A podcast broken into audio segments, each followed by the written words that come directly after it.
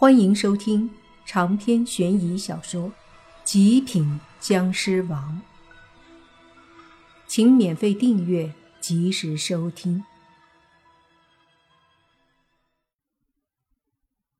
关于卷毛他们这个所谓的兼职做代理，莫凡越听越觉得不对劲儿，于是就想问问那些搞兼职的到底什么底细，比如是不是公司，是哪家公司。但是，一想，地府毕竟还不是阳间那样，各项都有认证之类的东西，没有认证和注册公司以及各种营业执照之类的，那就更容易发生诈骗了。莫凡基本上断定，这两个鬼差怕是在搞传销了，而且是网络传销。这种模式，他们通常都有自己的网站。通过拉人加入，人拉人，然后拉下线，拉的越多，挣的越多。这是传统传销的变种，因为交的会费低，但人数多，发展也很快。利用人爱财的心理，其实就是个绑架敲诈团伙，千方百计的让你从自己的口袋里掏出钱来交给他们。并且成为他们当中的一员。于是莫凡问卷毛：“你们代理的产品是什么？”卷毛说：“是鬼用的化妆品，抹上一些可以让腐烂模样很难看的鬼慢慢的恢复，变得没那么难看，甚至和普通鬼一模一样。”莫凡无语，怎么化妆品在地府也有这么大诱惑吗？化妆品通常都是最好的骗人产品，还有减肥药。于是莫凡说：“你们俩还是别做这个代理了，骗人的，哦，不对，骗鬼的。”油头急忙说：“那不会。”我都看了许多聊天记录，人家都用的很好。我们这个产品是用各种非常名贵的草药制作的，以香灰和井水调拌，包含了二十八种。打住，打住！莫凡无语，这家伙已经中毒了，开始在这里扯他的产品如何如何了。莫凡可没兴趣，说。行吧，你们要搞就搞，反正你们是鬼差，吃亏也吃不到啥地步。我们赶时间，得走了。油头说：“那行，你看着，我肯定能做好的。”莫凡他们就要上小巴了。莫凡又问小溪：“我把鬼傲天杀了，他们会不会为难你？”不会的，我毕竟是工作人员。”小溪说道。莫凡点了点头，上了车。车子开向了鬼门关，最后出了阴间，回到了阳间。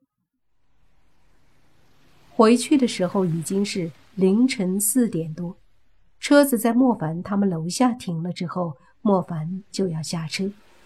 这时，李冷心叫住莫凡。说留个电话，交个朋友。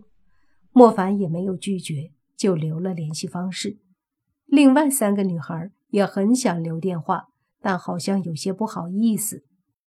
至于那两个道士，则是冷着脸，搞得谁欠他们什么东西似的。估计是阴间装逼失败，风头被莫凡抢了，不爽吧？回到家，已经是凌晨五点。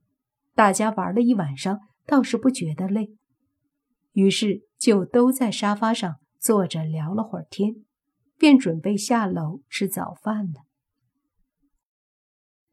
吃完早饭，王队长给莫凡打来电话，莫凡以为有什么事儿，接了后却听王队长说：“莫凡，上次你说的那个事儿，我已经差不多弄好了。”莫凡一愣。心想：什么事儿啊？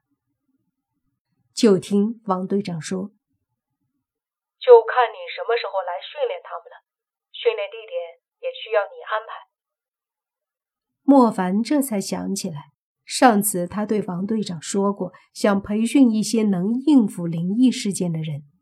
当时只是随口一说，没想到他们挺在意。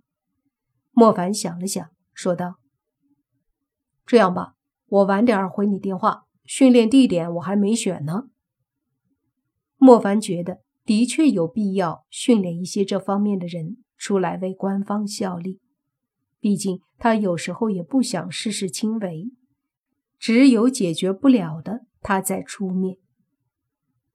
挂了电话后，莫凡说：“我决定训练一些对付鬼怪的人，可是地点有点犯难，想找一个古怪诡异的地方，而且最好周围没什么人的。”一听这个，你爸却是立马说话了。这个我知道，我以前就听我爷爷说过，在市北边深山里有一个老旧的宅院，据说里面全是厉鬼级别的鬼魂，还有各种稀奇古怪的邪祟。而且我爷爷说，当年还有一些道士和尚进去想除了里面的鬼灵邪祟，最后却没一个出来的。听他这么说，洛言顿时反对了，说。训练新人去这么恐怖的地方，他们怎么可能吃得消？这个才是训练他们的意义。那地方不仅宅院里恐怖，周围也很恐怖，鬼邪又多，这样才能起到锻炼他们，并且最终让他们成功的作用。你爸说的。莫凡点了点头，看了眼宁无心。宁无心说。反正我那个时候训练我的护卫就是很残酷的，不然哪来的实力？